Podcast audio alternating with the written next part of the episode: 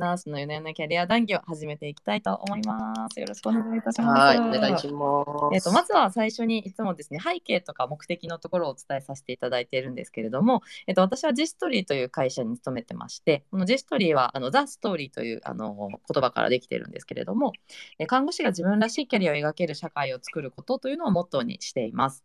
で自分らしいキャリアって、ね、キャリアってやっぱりいろんな側面があるんですけれどもやはり転職っていうところが一つなんかこうキーポイントになってるんじゃないかということで今はあの素敵な医療機関とこう学びたいとか成長意欲のある看護師さんをつなぐ、えっと、マッチングアプリを今、えっと、私たちは運営をしています。こう転職すること、うんなんかとにかくどこでもいいから入れたらいいとかじゃなくてあの看護師さん一人一人がなりたい自分とか学びたいことを学べるとかこの人と働きたいと思えるような人と出会える仕組みを作ることが、えー最終的に、えージェストリーが作りたい世界でございます。で実はですねさっきあのツイートしたんですけどあの公式 LINE ができました。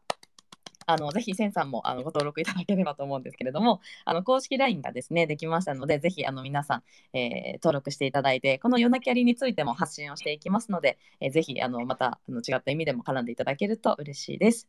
で今は、はいはい、あの転職についてですね考えている方もあのこれから先キャリアについて考えている方もあのいろんな方がこの夜なキャリにはご参加いただいていると思うんですけれども今日はセンさんのですね、まあ、人生だったりこうキャリアっていうところだったりあとはねすごい多分レアな方だと思うんですよねこの慢性疾患看護専門看護師ってちょっと噛みそうですけども あのなんかもうもう何度も言ってくれれば噛めずに言えなく言えるようになりますねよ。。はい、ちょっと私もちょっとドキドキしながら毎回言ってるんですけど、はい、あのそこの専門的なお話だったりとか、あの ACP アドバンスケアプランニングのところもですね、あのセンさんはあのいろいろと活動されてらっしゃるということだったと思うので、いろいろと質問いただきながら今日はお話が進められたらなと思ってます。ここにあの看護師さんとか医療従事者の方もいらっしゃると思うんですけど、あのぜひあの詳しいこととかもっと専門的なことが聞きたいときはおそらく私の質問だとなかなかたどり着けないと思いますので、あの皆さん、えっとコメント欄で、えっと質問していただければあのこちらで拾わせていただきますのでぜひ積極的にあのツイートしていただければ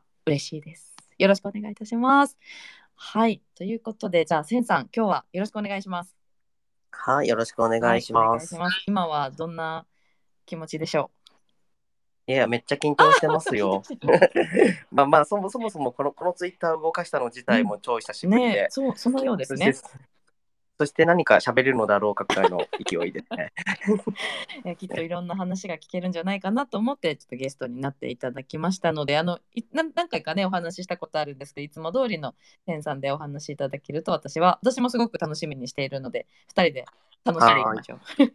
ははい、いじ。ゃあ皆さん徐々に集まってきたので皆さんご参加ありがとうございます。あのーそろそろセンさんのですね自己紹介をちょっとお願いしてもよろしいでしょうか？は、はい自己紹介。はい。ねえっと、看護師です。で、看護師、今17年目ですね。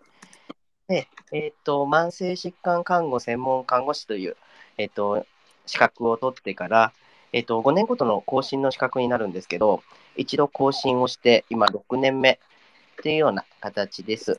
で、まあ、えっと、働いてる場所は、今はまあ病棟が主なんですけど、まあ、いろいろこう、いろんな病棟だったりだとか、えー心臓カテーテル室、透析室なんかを、なんか、あの、移り歩いてきて、で、えっ、と、まあ、透析室での経験がかなりこうキーポイントとなりながら、あの、慢性疾患看護専門看護師を取ったっていうような、そんな感じですね。まあこうライフワークな感じにちょっと ACP の啓蒙活動的に、あの、ちょっとカードゲームなんかを使った自分自身の価値観考えようよ、みたいな、そんな風なこうワークショップなんかを、えーまあ、えーコロ、コロナ前は現地で、コロナ後は、えー、なんですかね、あの、やっオンライン？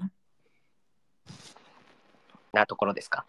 うんうんうんうん、なるほどなるほどありがとうございます。看護師もう17年目なんですね。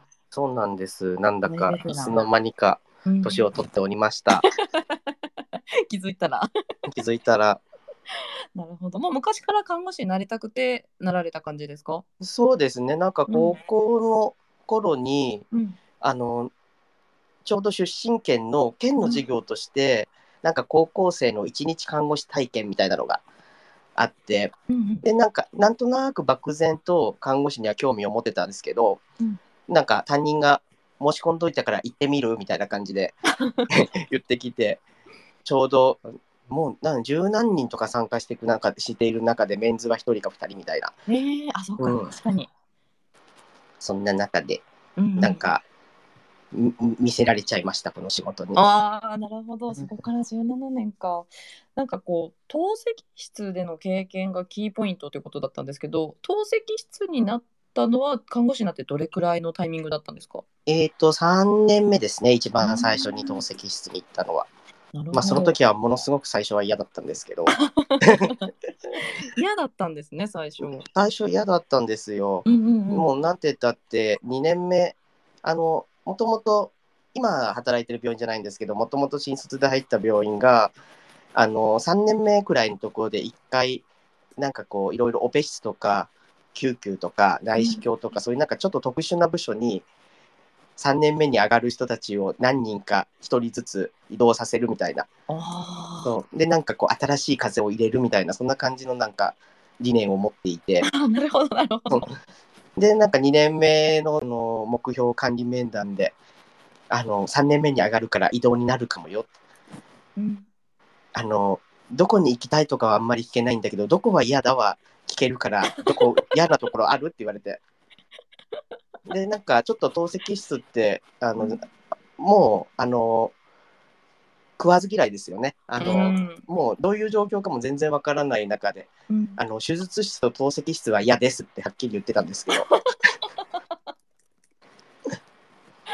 そこになったんですね。そうなんです、そうなんです。そしたらなんか、う透析室になっちゃって、ん、あの、あれ、あれ、市長さん、僕の嫌ですってのは聞いてくれるって言ってませんでしたっけ？みたいな。いや、なんかもう決まったことだから、計算機たくさん使うから、これあげるみたいな感じで、市長になんか計算機渡されて。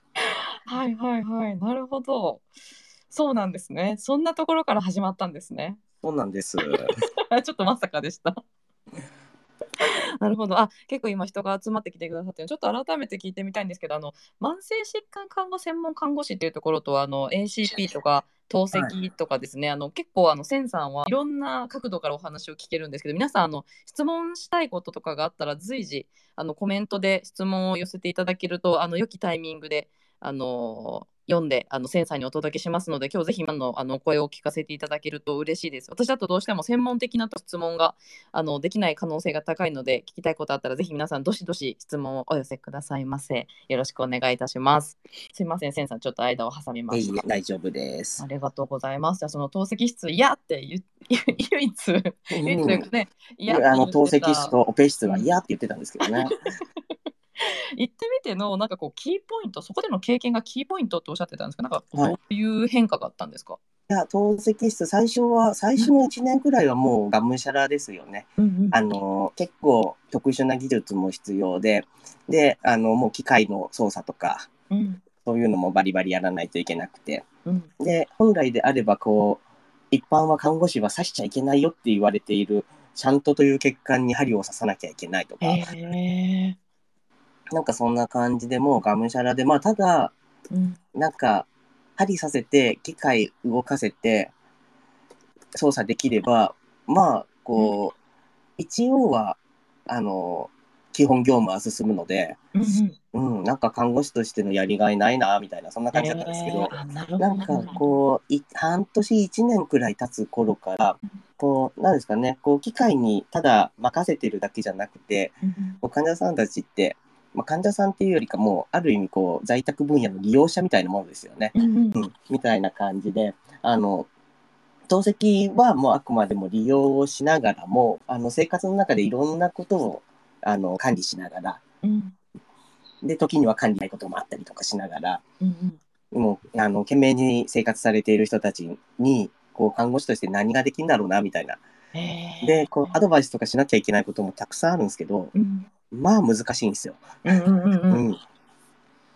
あの、知識の提供だけでは、あの、人なんて、そうそう動けるものではないですし、うん。なんかそんな中でこう、なんですかね、よく、あの、患者教育なんていうふうに言ったりするんですけど、なんかこう、うん。こちらからの教育をするっていうよりかは、なんか患者さんと共にいろんなことを考えるみたいな、そんな風なところがなんかこう、看護師としてすごいやりがいがあるなぁなんていうのが、多分、透析室移って1年目の終わりぐらいから2年目の初めぐらいにうん。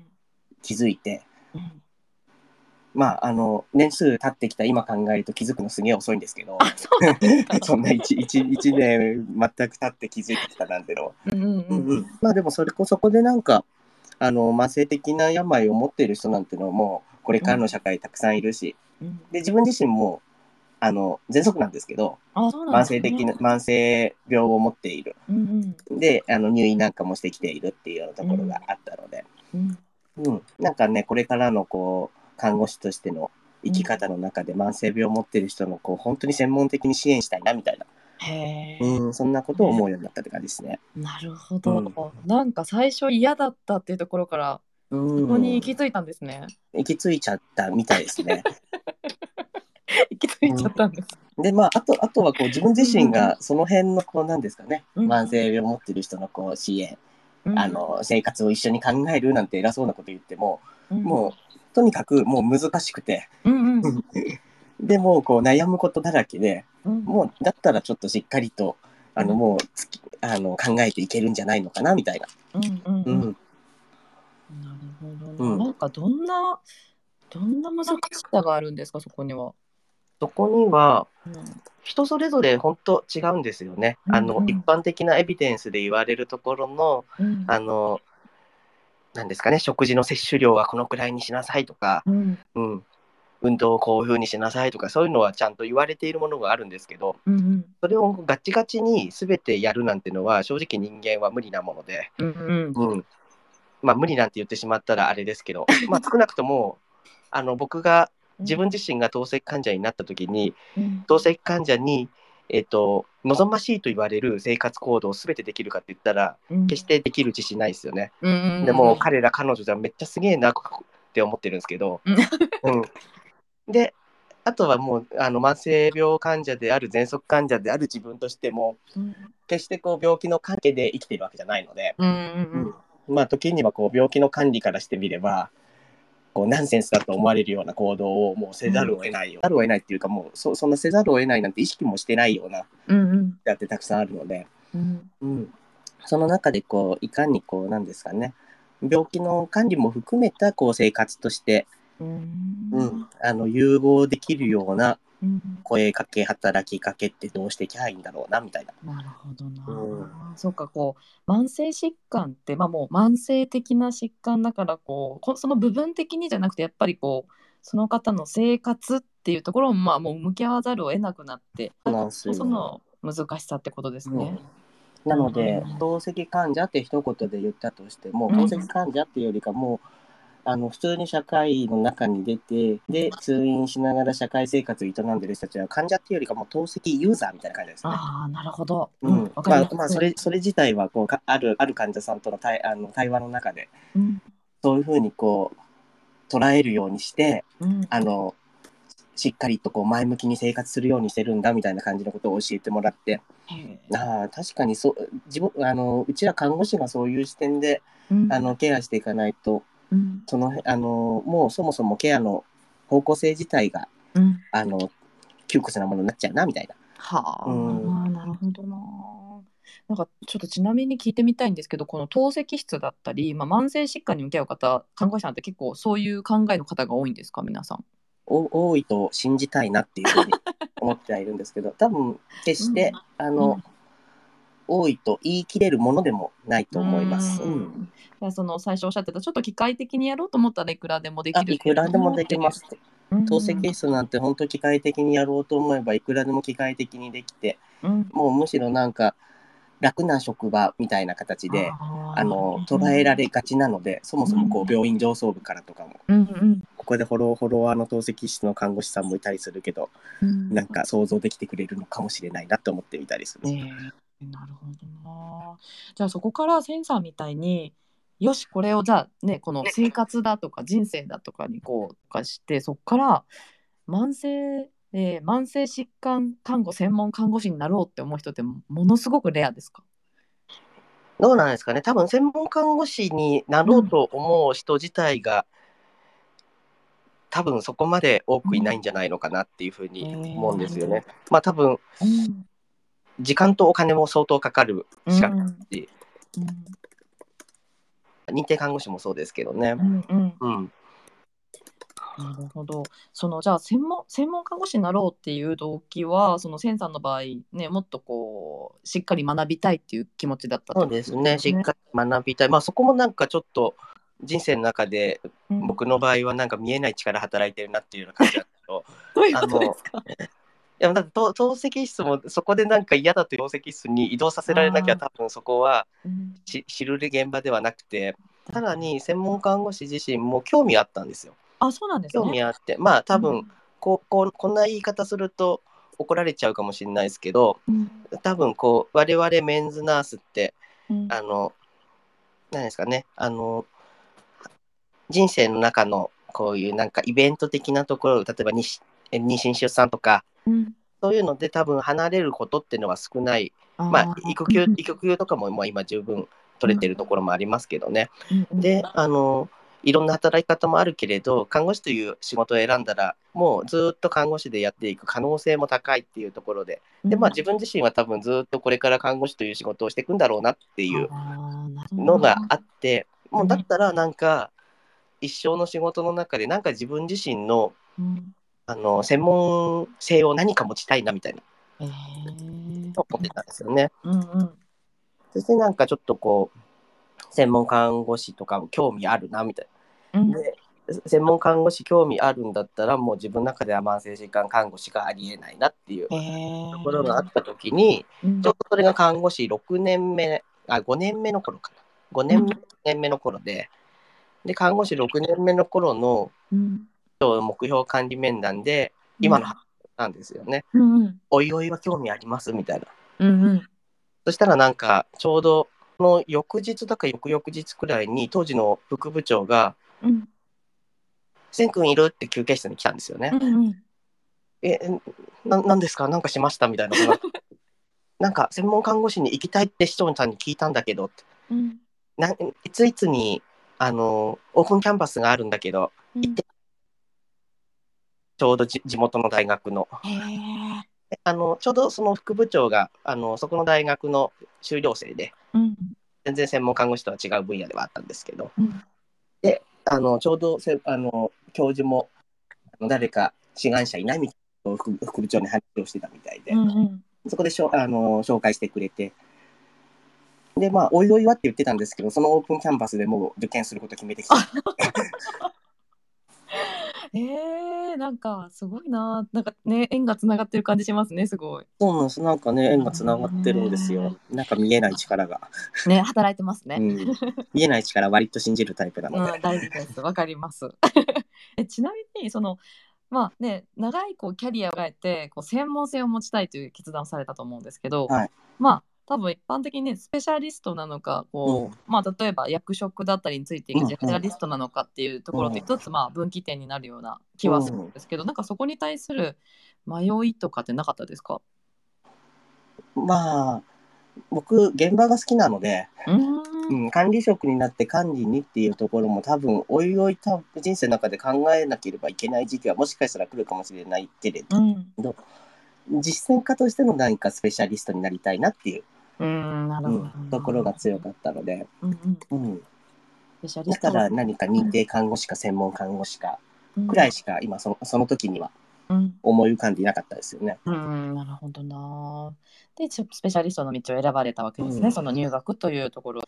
そうなんです。その入学した後って、なんかちなみにどういう生活になるんですか？えっと、僕が取った生活は、うん。えっと、所属病院を特別給食って形で完全に休職してしまっえて、ー、特別給食っていうのがあるんですね。そうなんです。なんか制度があって。うん。で、あの、臨時職員と、パート、パートとして、パートうんアルバイトとしてだな、アルバイトとして、さらにあの契約し直して、雇用契約。約をし直して、うんうんなんか正正職員としての線はうん。休職中。うん。で、さらにそこにアルバイトとしての線が出現したみたいな。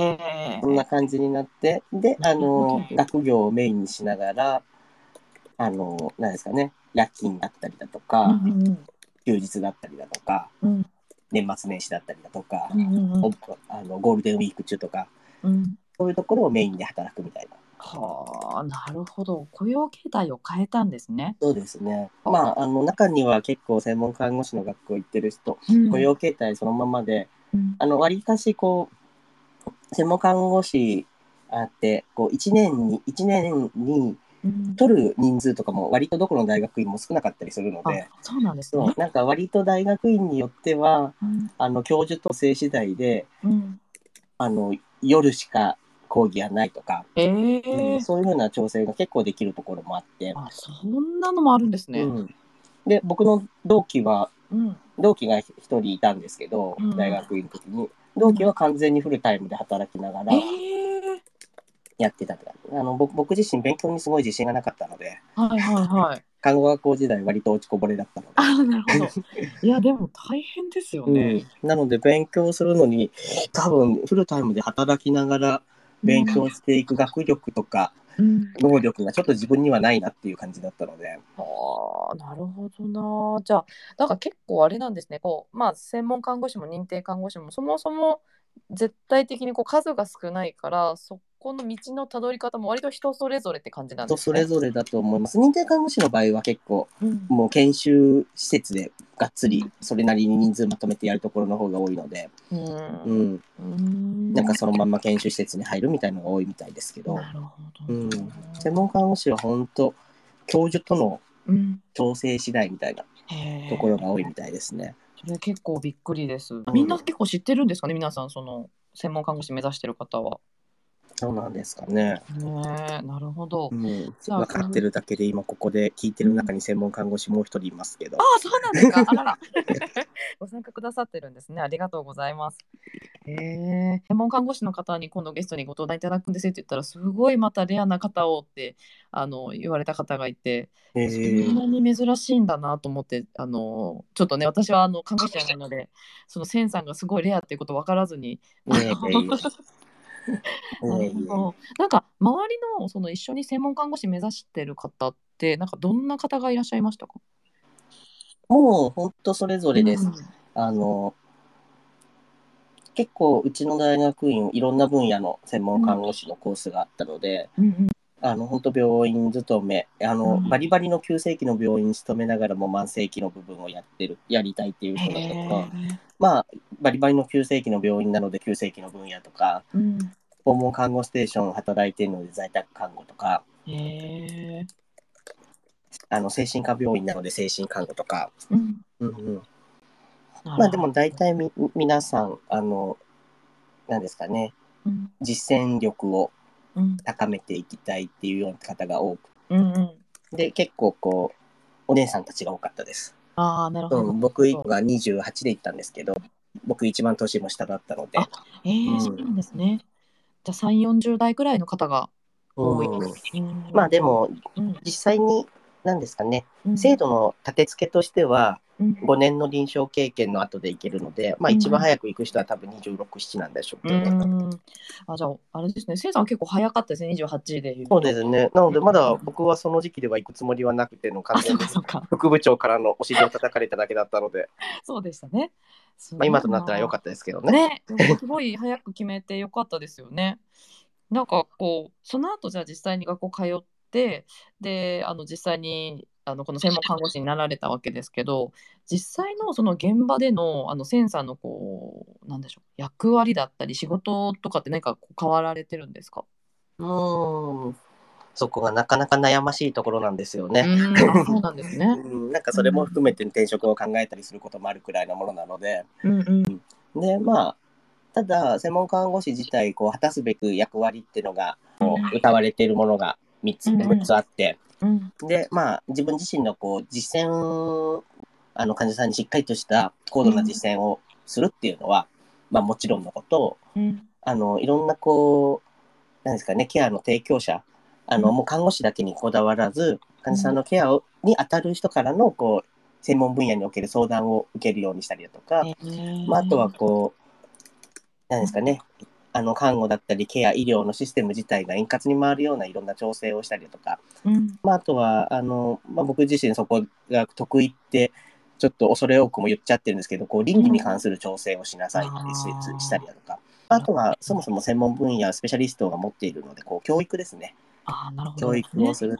まあ、あとは研究しなさいっていうのもあるんですけど、それがなかなか難しくて、うんうん。まあ、ただあの、ケーススタディって形で、うん。あの自分自身がやったあのケアのあの経過をちゃんと可視化するみたいなところでうん。見たりだとか、へまあ、それを全てをやりながらっていうようなところではあるんですけど、でもやっぱりなかなかそのポジションだったりだとか、うん。時間の問題だったりだとか、うん。うん、そういうのであの思うように動けないっていうようなところも多かったりとかして、まあ、ただ本来であれば思うように動けるようにその辺も自分自身で調整しなきゃいけないんですけど、へえそうか。じゃあ専門護士になりましたって言ってじゃあこれをとかじゃなくてそれをどう生かすかっていうのも、まあ、自分で考えながらやっていくってことでですすよね。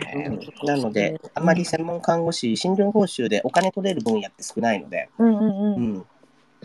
ん、なるほどな。そうするとなかなか病院としても、あの何らかのこう見える形で、うんあの要はおお金お金に関するところはもちろんのこと、ただお金をただ専門看護師だからって取れる分野は少ないので、うんだったらこうそれ以外の価値をしっかり可視化できないとうん。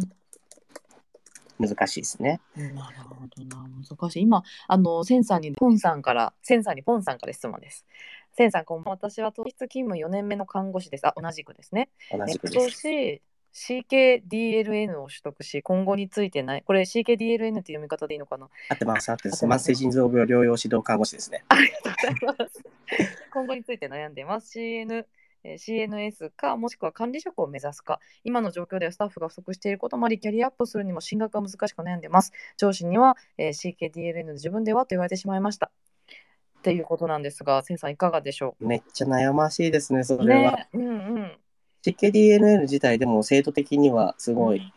あのしっかりとした立て付けのある資格で、で、うん。あの年度の診療報酬の改定からはちゃんと診療報酬にもあの組み込められた資格にはなっているので、うん。うんうん。であのしっかり5年ごとに更新をしなきゃいけないとか。うんうん。更新試験も結構厳しいんですよね。ああそうなんですね、うんうんなのでそこをちゃんとクリアしてきたってところではポンさうん。ん多分めっちゃ力もあるんだろうなと思うんですけど。うん。うん。うん、ただそこからのこうキャリアアップで病院の環境と、うん。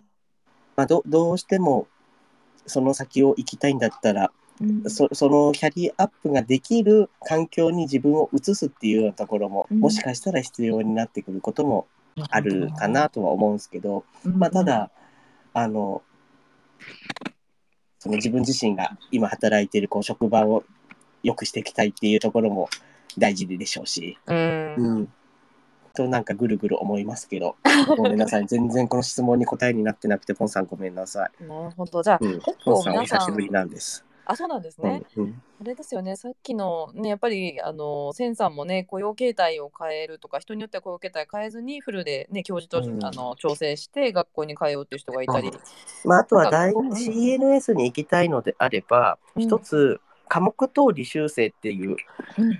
あの、制度がどこの大学院にもあって、うん。あの、要は専門看護師の受験に必要な単位だけを、うんあの、無理のない範囲で、タイムで働きながら取っておいて、えーで、あの、頃合いを見計らって、うんタイムで働きながら行けるような状態にうん持っていく。なるほど、うんそんな風な制度もあったりしますよね。とのことですが、ポンさん、ご回答になっておりますでしょうか？な？っておりますでしょうか。でこういう質問いただけると嬉しいですね。ぜひ皆さんもあのご質問いただけると嬉しいです。よろしくお願いいたします。なるほど。これでも皆さん悩むところですよね、きっとね。ですね。うん。なんかこう、センさんもきっとね、悩んだと思うんですけど、それをこう、んまあちょっとね、あの部長、副部長の話もあると思うんですけど、うんなんかそこによし行こうって、雇用形態を変えてでもそこに進めたのってなんでなんですかね？うん、もう勢いに乗っちゃいました、僕の場合は。よしなったんですね。そう、よし、行ってしまえって感じで、うんいや、あの、なんだろう、うんある意味考えないようにして行っちゃったっていう。あー。なんかこう、要は職場の環境ってのは、うん。あの、自分がその道に進むってことで、うん。あの、まあ雇用形態を変える、そういう制度とかも使わせてくれるのであれば、人手不足とかそう、まあ、うん。僕の働いてるところもだいぶ人手不足ではあったんですけど、あ、そうなんですね。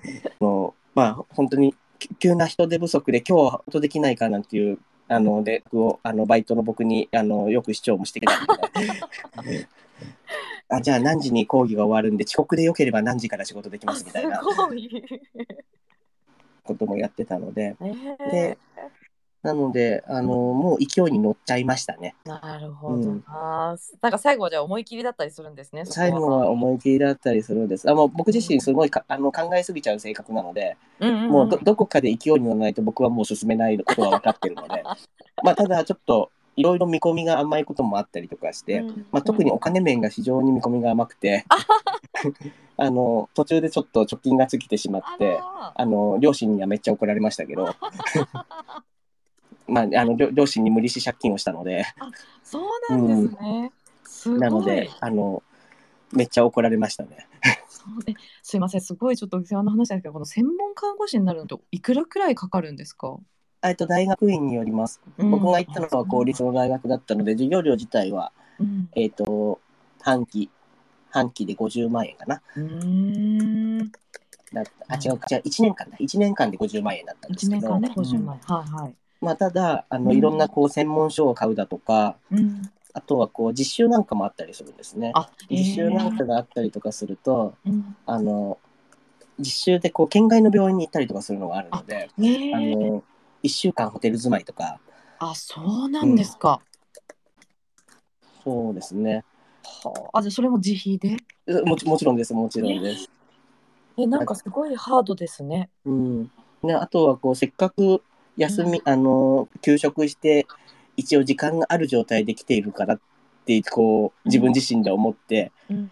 要はあの自分の教授にすごい言われたんですけどうん。あの大学院生の特権として、どこどこの病院のこういうことを見学したいってことを言えばうん。あの病院職員が他の病院に行くよりかうん。あの大学生で教授がうん。お願いしますって一筆書けば大体どこも受けてくれるから。えあの、たいところがあればもうどんどん行きなさいっていうふうに言われてでまだコロナ前だったので、ー。うん。なのでもう本当全国あっちこっちこうここの病院のこういうところが見たいとかえー。であの行ったりとか、まあ、あとは学会とかももう全然こううん。あの時間とお金を気にせずもううん興味があるものは片っ端から参加してたので、えー、すごい。めちゃくちゃアグレッシブだったんですね。まあそのその結果ちょっとうん。であので本来であれば2年で出る出るところをちょっとこう、留年してしまってああ、そうだったんですか。3年になったのであの3年目にちょうど入ったところであれ貯金がないってなりました。なるほどな、そうか、じゃあその学費以外にも、こう専門性を高めるとか、学びたい、このタイミングで学ぶんだっていうことに、こういろいろとこう。かかるわけコストが。そうですね。その辺のコストはかかりました。なるほど。そしてうん留年、やっぱ留年ももちろんやっぱあるんですね。難しい10ですね年ありました。うん。結構いらっしゃるんですか、そういう方は。いや、わりかし2年で出たりとか、あとは大学院の制度で2年分の学費で、うん。あの入学するときにもうんう、その制度を、長期履修制度っていうのを使うってことを宣言して、ちゃんと手続きをしとけば、うん。2年分の学費で3年っていうような制度があるところも多くて、へえ、なるほど。なので、その2年、3年予定通りに出る人が多いとは聞きますね。へえじゃあ結構、まあ、働きながらとか、まあね、仕事してる社会人として学ぶっていうので、まあ、いろんな制度が結構あるんですね。そうです、そうです。うんなるほど。うんまあ、わりかしこの大学院自体がこうすぐ働いてる人が行くと行くことが多いうんうんうんので、うんその辺でこう制度化されるのは多いみたいですね。なるほど、なるほど。あの先ほどのポンさんからあのご回答ありがとうございますということで、あの頑張りますというのがあの来ておりますので。頑張ってください。はい。ありがとうございます。今は専門看護師として働いていて、なんかこういうところは活かせてるなとか、こういうところちょっと迷ってるなみたいな部分ってありますか、実際？あと資格をですか？せまスペ専門職として。うーん今今はもう本当に、あのなんですかねキャリア迷子人生瞑想中みたいな感じになってるので。あら、そうなんですね。ただうん。あの自分の中でうん。あの実践にあたってのこう患者に対する眼差しだとかうん。あ、のまあケアの仕方とかっていうのはもう確実にどんな環境で働いてたとしても、うん、あの身についてますし。うん。でまああとはこう何ですかねあの教育の仕方とか、うんうんうん。あの、まあスタ、スタッフ教育も含めての教育の仕方とか、うん。うん、その辺なんかは結構、あの、もうどんな、どんな環境にいても活かせてるかなって。うん。あとはこえー。う相相談の受け方とかですね。えー、うん。相談の受け方ってどんな感じなの？まあ、こ相談こんは、あの、よく言うコンサルテーションですけど、うんうんうん。うん、コンサルテーションって、あの、ただ相談を受けるだけじゃなくて、しっかりとした、こう、理論に基づいているうん。コンサルテーションモデルっていうのがあるんですよね。へえなので、こう、要は相談を、相談ごと受けたら、その相談ってどういう相談なのかなっていう、その相談に対するアセスメントがあったりなるほど。まあ、全全然こう無意識でやったりするようなこともありますけど、うんうん。うん。なんかアセスメントが浮かんだ時の、うんアセスメントできた時のこう相談への対応なんかは、けあの結構あの満足度が高い満足をもらえたりとかしますよね。はあ、なるほどな。そっか、ただ、ただただ相談についても、こう、ちゃんと、なんか、本質を捉えた上で、なんか相手がちゃんとこう、納得するとか、まあ、回答を戻すって感じなんですねそうなん。ですよ。相談されたら、その言葉尻だけじゃなくて、うんあのその真の問題は何なのかみたいなことをひたすら言われてくくる大学院生時代だったので、であとはこう相談自体がこう要は相談されたことに対してうん、自分が動いてしまえば一番楽なんですけど、うん、そうじゃなくてこのその相談をもとにその現場の成長をいかにこう導き出せるかっていうところが重要だったりもするので、なるほど。ありがとうございます。なんかすごいな。やばいなんかめっちゃ偉そうに言っててドキドキする。嘘 皆さんきっとそんな風には思ってないと思います。はい、皆さんあの繊細のご質問さっきのポンさんみたいな形で全然あの個人のことでも構いませんのでぜひいただけるととても嬉しいです。よろしくお願いいたします。ちなみにセンさんがこうあの慢性疾患看護専門看護師のこうをやってて一番やっててというかなって今何年ぐらいですか？6, 6年目という6年目ですね。6年間の間で一番こうなってよかったなって思ったことって何ですか？うーんなってよかったな。うん、取ってよかったな。うん。うん、なんだろうな。まあ、取ったこと自体がうん。何かっていうよりか、うん。取ったことによって自分自身の引き出しをいっぱい、先ほどさっきのコンサルテーションのこともそうですしう、んうんうん。うん、あの結構資格系って取ってからがスタートだと思っていて、へえ。というか多分資格を取ることって一種の覚悟だと思っていて、だってすごい。うん。ここその分野の専門家だってうん。名乗るんですもそうですねん。。うん、っ確かに。てことはあの資格を持ってるからあの専門的なことができる、うんあのこの専門看護師についてはもう資格を持ってるから専門的なことができるわけではなくて、うん。うん、あの資格を持ってる上でしっかりとその質の担保をしていかなければいけないわけでうん。ただそれをその活動にあたってのいろんな引き出しが自分自身にできていることがうん。重要かなっていうところが思いますね。まあ、あとはたただ単純に嬉しかったりすることは自分自身があのアウトプットをする場をいただけたりすることがあるんですね。へあのえ。雑誌とかの執筆依頼とかえー、すごい。本とかの執筆依頼とか、うんうんうん。まあその辺は多分何の本とか言っちゃうと見栄え必至なので言わないですけど、うんうんうんうん。なるほど。うん、いくつかそういうのを書いたものもあってへえ、面白いですね、うんすごく。そうなんです雑誌なんかはね結構透析関係のところとかでうん書かせてもらったことがあってそうすると自分の専門性のある自分が専門性を持ってるってうん言っている部分についてこう、うんなんか世界に世界にというか日本中にうん。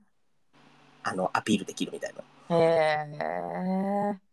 なるほどな。そっか。じゃあ、なんかね、管理職とかゼネラリストになりたい人もいでいたよね。その方たちはね、うんいろんな方がこう巣立っていくのを見れたりとか、うんたくさん関われるとかあると思うんうんですけど、スペシャスペシャリストとしてはこう、まあ、うん常に現場で経験して磨いていきながら、こういろんな専門家としての仕事っていうのがこうあるわけなんですね。そうですね。うんまああとはこううんその資格があることで勉強してきてますよっていうのが一つのこう目印にはなるのはいいですよね。うんうんうんうんうん目印です。うんなるほどなあ。ありがとうございます。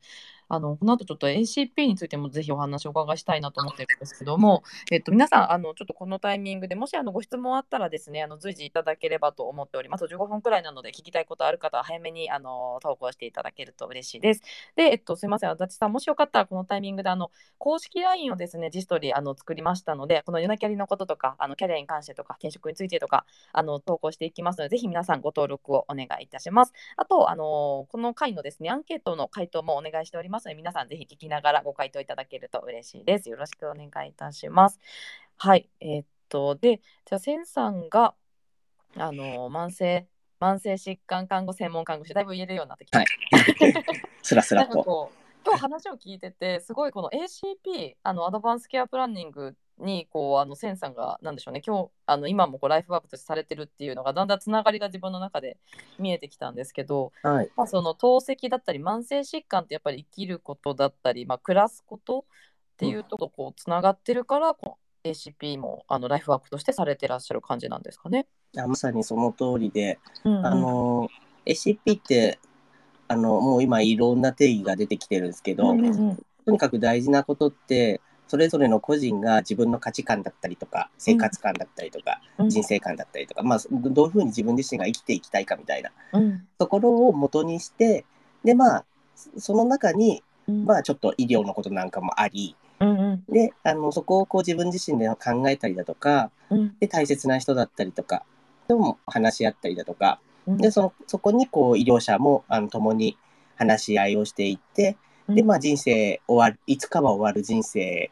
の、あの、その時まで、こう生き方を考えていく、そんなプロセスみたいな、そんな感じの組合だったりするんですけど、やっぱりこう、性病を負ってたりとかすると、その病気によって人生の選択が変わってしまうことだったりだったりとか、うん。あの人生の生活までいかなくてもこう生活様式とかも変えなきゃいけないようなところもあったりとか、うん。まあそうするとあの本当にこう考えていくことっていうのをあの何ですかあのケアしていくってことは大事で。うん。であのさらにこう人間いつ人生の最後を訪れるかやっぱり分かんないですよね。うん。うん、あのそれこそよくあのセミナーなんかするとうん。あのこのこのあの10秒後に僕自身がここでバタッと倒れてそのまんま救急車呼んでもらわなきゃいけないことだってありえますよねっていうことを言ったりとかするんですけど、うんうん、そうするとやっぱりこう、ね、あの人生考えてもいいかなっていう時に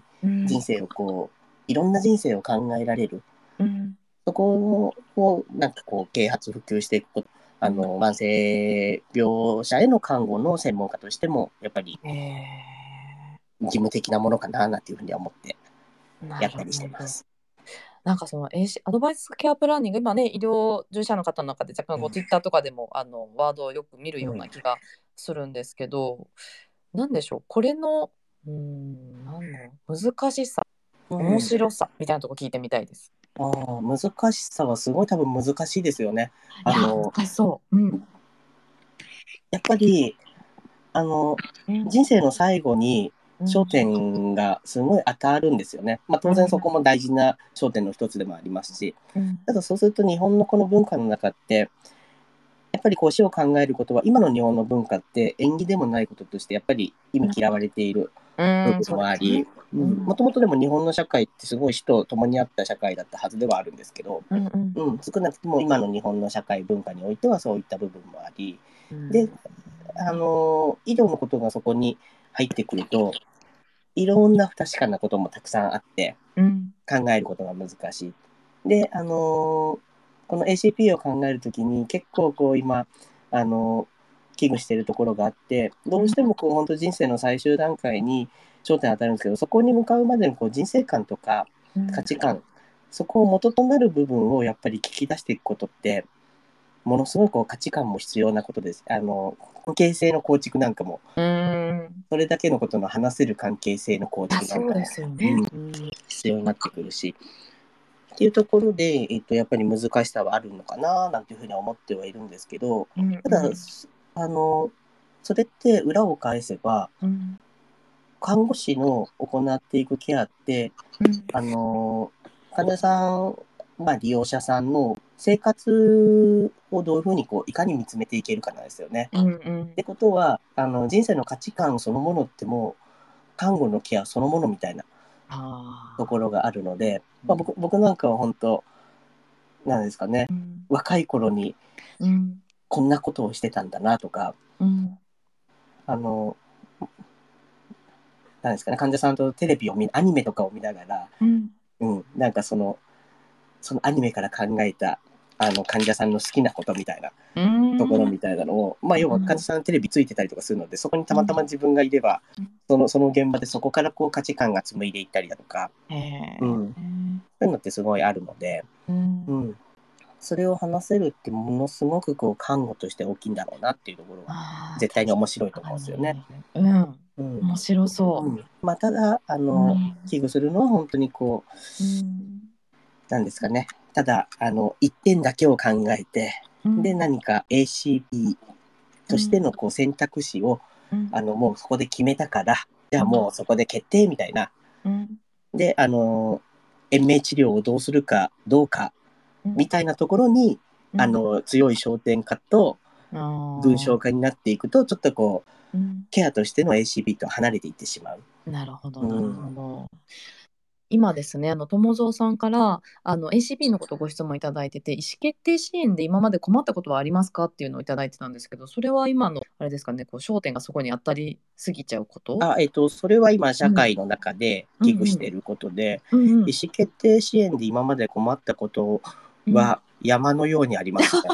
山のようにあります。うんうんあの、なんですかね。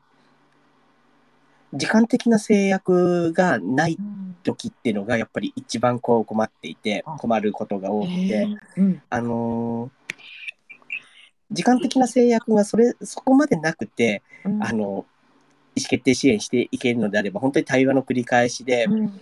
で関係性づくりとかもしていける部分はあるんですけどうん。例えばこう病状がものすごく進行していったりとかうん。患者さん自身が何かをこう訴えてはいる。例えば透析患者さんが透析をもうやめたいって言っている。あー。で透析をやめえっと長く透析をやってる人が透析を急にやめると、もう、えっと、7日から10日でうん。亡くなってしまうっていうエビデンスはもうしっかりとしたものがあるんですよ。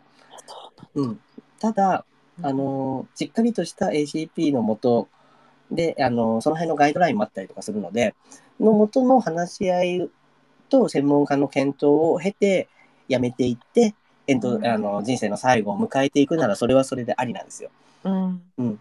まあ、あのただそこに対してこう患者さん自身をただただかたくなにもうやりたくないみたいな感じうん。だとあのやっぱりここちらとしてもうん。あの何が起きてんだろうっていうような形になったりとかするので。うんで、あのそこに対してこうことこう関係性のある、あのコミュニケーションが構築できなかったりとか、うん。うん。まあ、あとはこう病状の進行なんかのところで考えていくとうん。もう、あの、1分1秒をゆる許さないうん。ような、あの、心不全とか、心筋梗塞とか、うん。そんな状態が起きているときに、うん。悠長に対話なんていうことをしていけないことだって当然あって、たうだ、ん。その人の今までの意思もよくわからない。で、医療者の中でも、そのして最善と思えるところが、あの、割れているみたいな。うんっていうようなところがあると、その辺をどう調整していこうかとかって、うんあの意思決定支援も含めてですけど、うんうんめっちゃ悩ましいって感じですね。なるほど。うんありがとうございます。ACP ちょっともう一つご質問いただいてまして、ひろなさんから、センさんはじめまして、ACP を院内で周知していくことに難しさを感じています。センさんが取り組まれていることなどありましたら助言をいただきたいですということなんですが、いかがでしょうか？難しいっすよね、ACP の周知って。あの、僕はもう、あの、もう、なんですかね、幸いなことに、うん院内での管理者たちへの研修プログラムをさせてもらったりとかしているので、うん管理者とさらにこう新人看護師たちへの研修プログラムとかをさせてもらったりしてるので、うんうん、その辺はあの周周知というか啓蒙には役立ってるかなっていうふうに思うんですけど、うん。あの ACP の周知っていうよりかあのその ACP の要素をもう繰り返し繰り返し、うんえっとまあ、勉強会だったりだとか、うん。もうむしろ普段のカンファレンスの中でこの人にとっての価値観って何なんだろうとかうん。この人にとっての今の意思決定能力ってどのくらいなんだろうとか、うん。うん。えー、とそういうのをしっかりと日々の実践の中であの積極的に言葉にしていくこと。が重要かなっていうふうに。まああのおそらく ACP を周知するっていうのはまだまだ時間がかかると思うんですよ。でうん。今の状態の中で進んでいくとあの ACP は医療者がやるものっていうような方向性に行ってしまって、あのまあうちらが見てるは患者さん、うん。まあ、もしもしくは ACP があのそれぞれの人生観とかを、うん。えー、と元にしているのであればそれはあの病気とかも負ってない一般市民の人たちこそが主語になってくるうん。もので、まあ、患者さんだったりとかが主語になってくるものなんだけれどもうん。それがあの今の状態で多分進んでいくと医療者がやるものっていう主語性に変わってきてしまう可能性があって、うん。まあ、だからこそ僕絶対こう ACP と、うん。あのうちらがやるときには ACP をやるとは言わずに ACP を支援するって言葉をあえて言うようにしてるんですよね。へーなるほど。であのちょっとあの脱線しちゃいましたけど、うん。なので ACP の要素っていうのはその人の価値観をしっかり考えていくこと。でさらに、えー、とその価値観をもとに、えー、と病気の療養をどうしていきたいとか病気をもしあったら病気の療養をどうしていきたいと考えていくこと。でその人にとってその人が自分のキーパーソンとなる人は誰かっていうのを認識しているかどうかと、うん。でキーパーソンがその人の意思をちゃんと推定できる能力があるかどうか。